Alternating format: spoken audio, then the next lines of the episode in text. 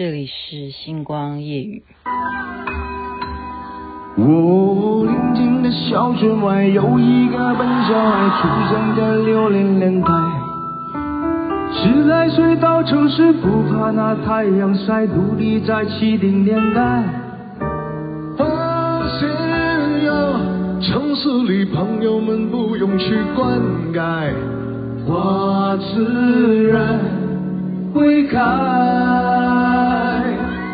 转眼间那么快，这一个笨小孩又到了八零年代。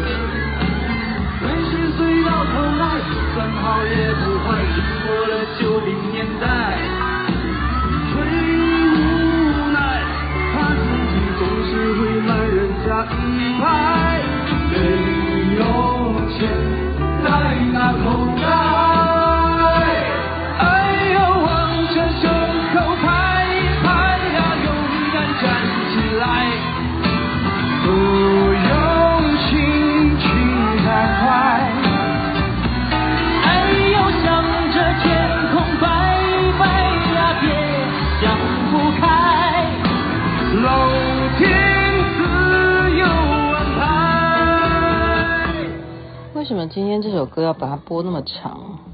因为我希望大家能够再去看一下这个画面，它是非常有画面感的。播出的是《笨小孩》这首歌，那么画面是什么呢？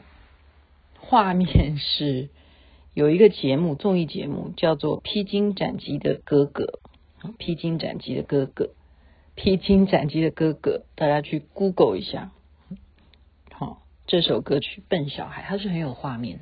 您现在听的是星光夜雨徐雅琪，雅琪妹妹昨天就已经预告了，说我必须要讲一下这个节目的一些心得感想，因为是前辈叫我看，说你是做综艺节目的，你就应该看一看人家现在节目已经做成什么样子。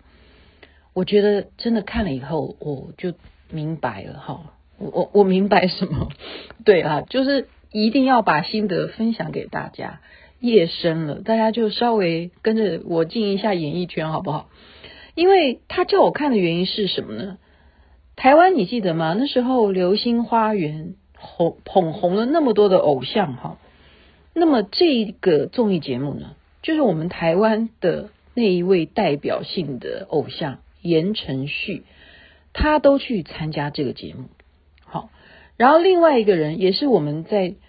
说唱这个，比方说 rap 啊方面，这个说唱艺术上面，音乐才子热狗先生，他也去上这个节目，所以这是人家叫我去看，为什么要去看的原因。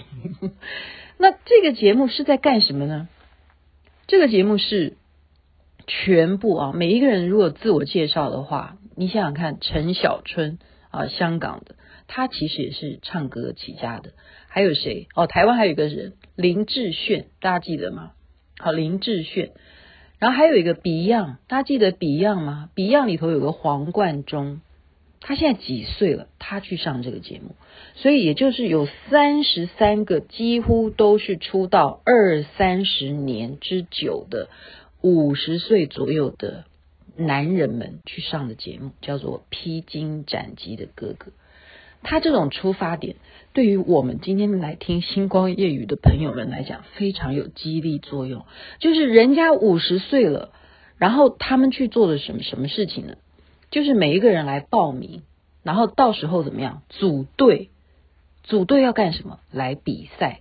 就是比赛呢，所有现场的好观众呢，手上都带着电子的那种计票卡，也就是说，他们有一段的表演，然后大家就来选。看哪一组的人他的票数是最高的，然后最后就是比高下，所以有三十三位名人呐、啊，包括啊那边的什么伊正啊，对不对？大家都看过他的戏的话，就知道不只是他啊，他们里头每一个男生哦，就刚刚那首歌，大家真的去看一下那个画面。这样每一个这样男的走出来都好有自己的个性，然后有的是帅哥，有的就是唱将，然后都还是那个唱功还是这么强。好，有些人是跳舞的，有些人是弹啊音乐的，好，有有钢琴，这些钢琴家就种种的。那么我觉得他们能够踏出这一步，我觉得言承旭讲的东西是让我最有感触的。他怎么说？他一开始就是都会前面的铺陈都会访问每一个人，你是怎么样的心情来的？言承旭说他要上这个节目之前，他都还想要买机票，是不是回家这样？就是非常抗拒啊。为什么抗拒？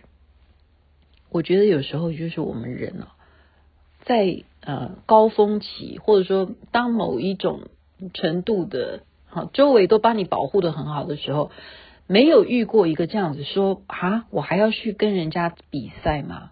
啊，这个年纪了，我都已经到这个位阶了。我还有必要去像别人一样，好，睡眠很少，然后要别人只要努力啊、一一小时的，我还要比别人多努力什么吗？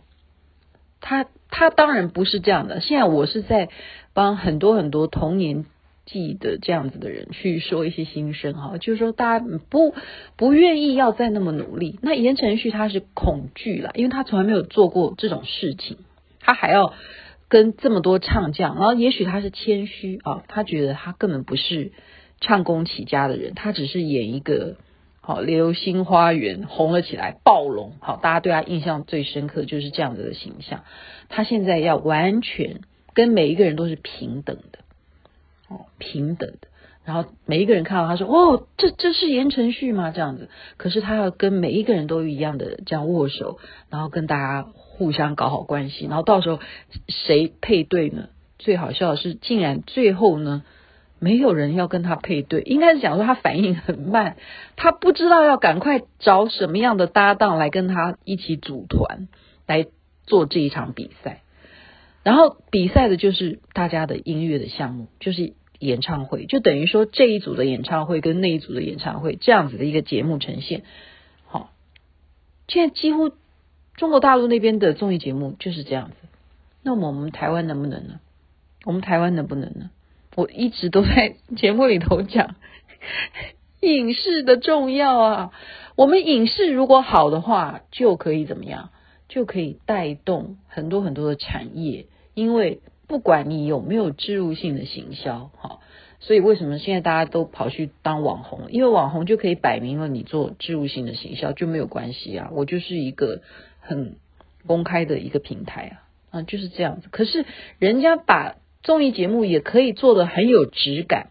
我觉得最特别的是，它已经超越了以前我们看像比方说《我是歌手》这种节目。为什么呢？因为后面的背景很难看，你不觉得吗？因为一定有厂商赞助的 logo 在那边，然后好好的一个舞台，本来说这样设计的一个灯光，你就一定活生生的他的背景，李健在唱歌的话，后面就有某一个厂牌的 logo，就会让你觉得说，哦，好商业化。可是你不能够骂他，因为如果不是那个厂商出了几亿哦，他们是算亿的，哈，先跟大家讲清楚，他们的预算就是这么高，所以他们才可以做出这种质感，这种质感。然后这个节目呢，披荆斩棘的哥哥，这个综艺节目他已经可以甩掉他的背景，不要再有这一些包袱。为什么呢？因为他们是好好的让这三十三个偶像来帮你使用你要啊 push 的、你要 promote 的这些产品，你懂吗？就是活生生的在这场比赛赛程当中，他们每天住在一起啊，就是。各个有各个的房间啊什么，他们早上喝的豆浆就是你要 promote 的那个牌子或什么的，所以，呃，他就会让他的舞台很干净，他没有在这些商标的 logo 去妨碍你的那种美感，哈，所以这个心得感想一定要报告给大家。那我刚刚要强调说，为什么这个节目很有励志的效果？就是说这个年纪了还敢上来跟大家拼，还有那一种。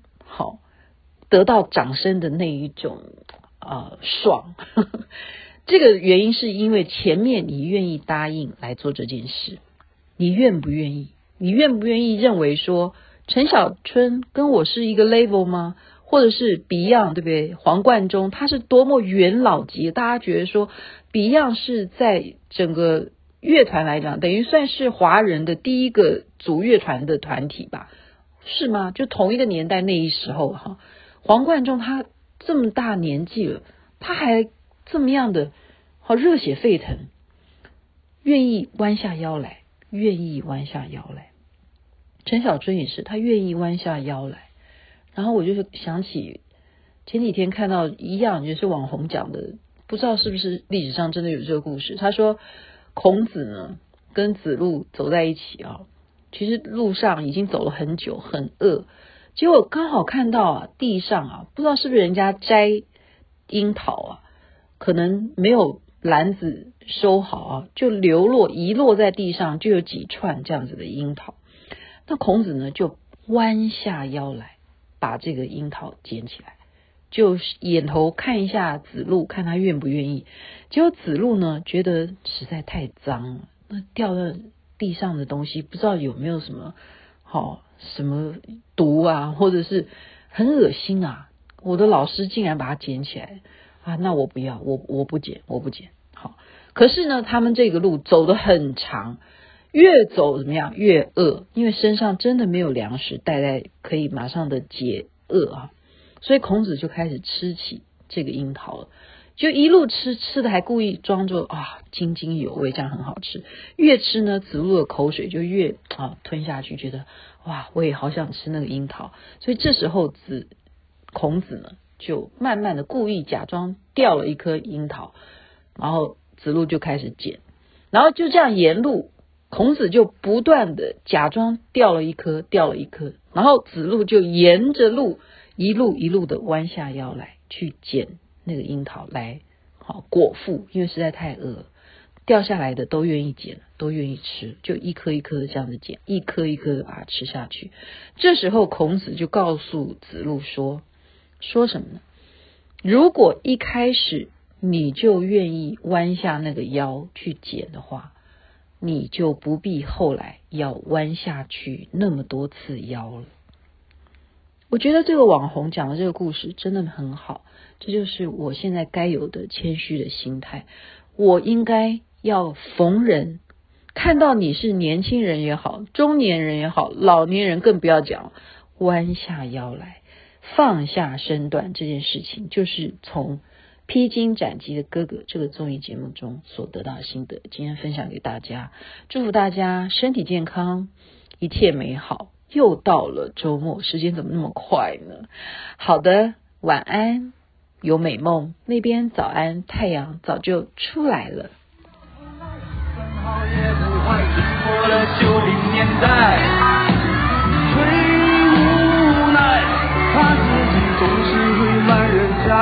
口